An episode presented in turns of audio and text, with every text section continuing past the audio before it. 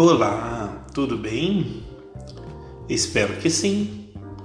Como nós conversamos mais cedo, agora é a hora de resolvermos as atividades, né?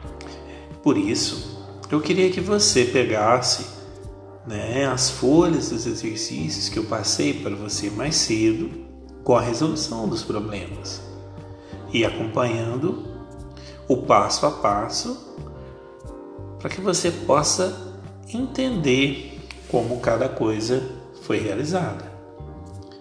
A primeira pergunta diz assim: a figura mostra a planta de um terreno com a indicação de algumas medidas. Qual é a área desse terreno? Então, essa área colorida de azul que você está vendo aí à direita da folha é a área de um trapézio.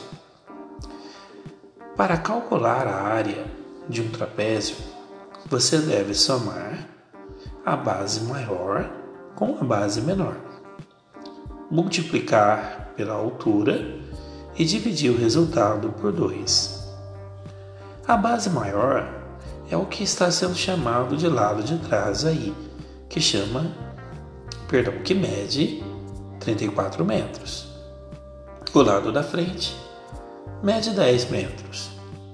A altura, 16 metros.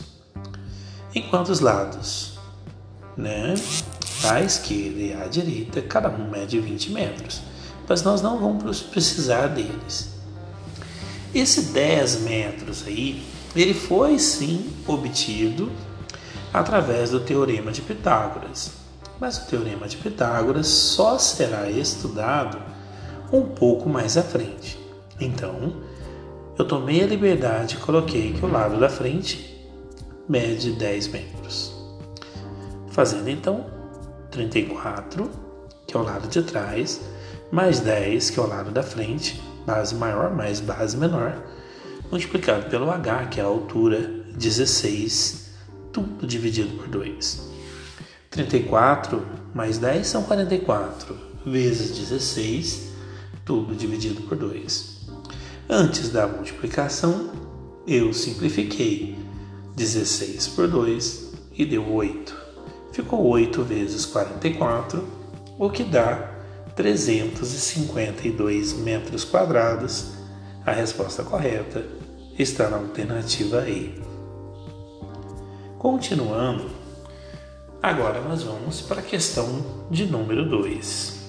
A questão de número 2 é uma cruz em que você vai precisar determinar a área dessa cruz.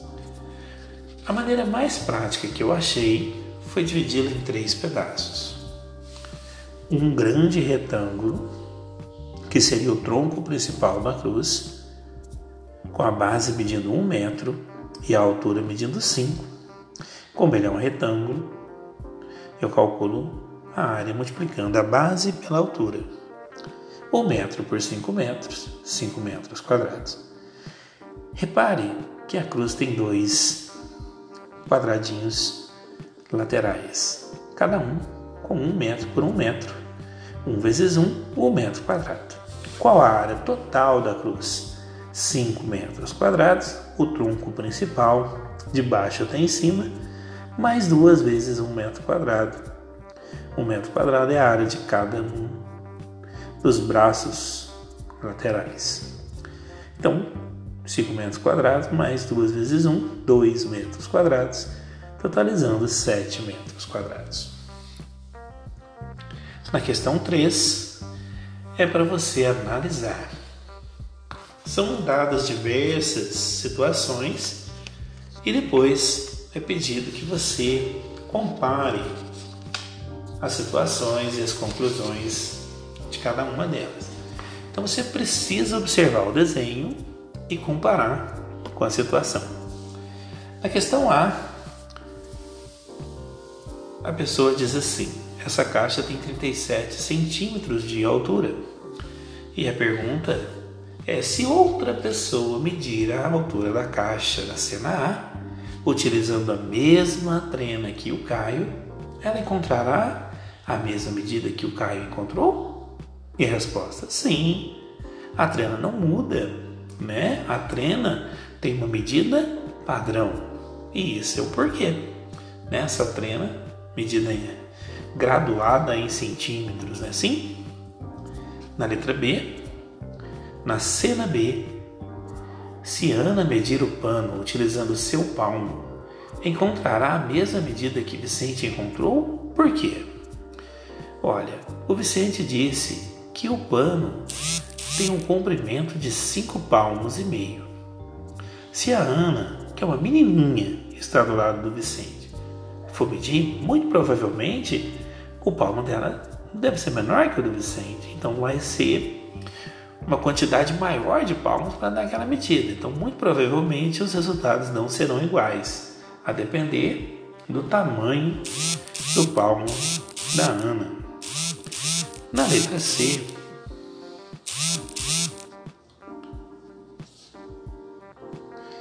agora conte até 60 enquanto nos escondemos.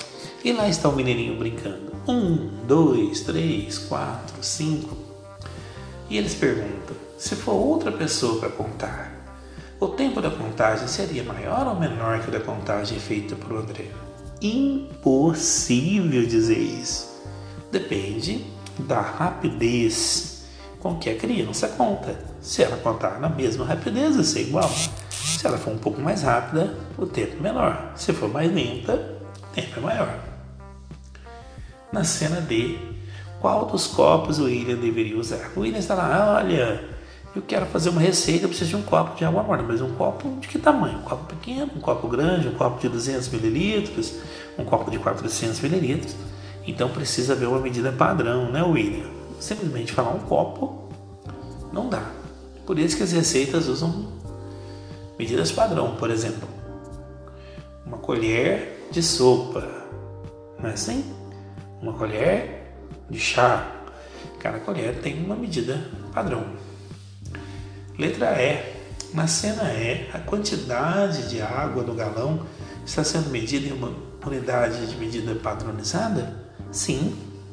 A jovem está lá com dois galões de 5 litros. Né? Ambos têm a mesma quantidade de água. Letra F. Na cena F, se alguma outra pessoa estivesse com o cronômetro em mãos, a duração da cena seria diferente? Não.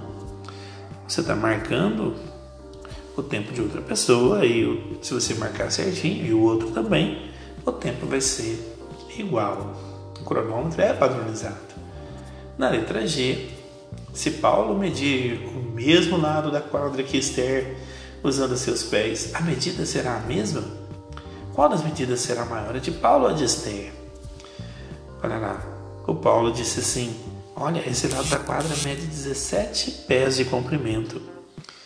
Né? A Esther falou para ele. E a do Paulo? Depende, né? Muito provavelmente, pelo tamanho do Paulo, o pé dele deve ser menor, então a medida deve ser maior, né? Então aquele que possui um pé menor vai originar uma medida maior, vai precisar de mais pés para aquela para fazer aquela medida. Quais das cenas utilizam unidades de medidas não padronizadas? As não padronizadas estão lá na letra B, que são os palmos. Embora exista sim no sistema inglês, existe o palmo, existe o pé, a polegada, e eles são padronizados.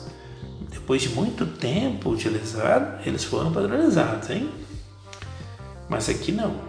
Então, o palmo na letra B, a velocidade da voz na letra C, a frequência, né? Na letra C. Na letra D, o tamanho dos copos, sim, ele depende, né? Depende muito da quantidade pedida, então não é padronizado, precisaria ser. Na letra G, né? O tamanho do pé da Esther, do, do Paulo. E a letra H, que fala, né? das medidas não padronizadas. Tá bom? Então, B, C, D e G. É isso.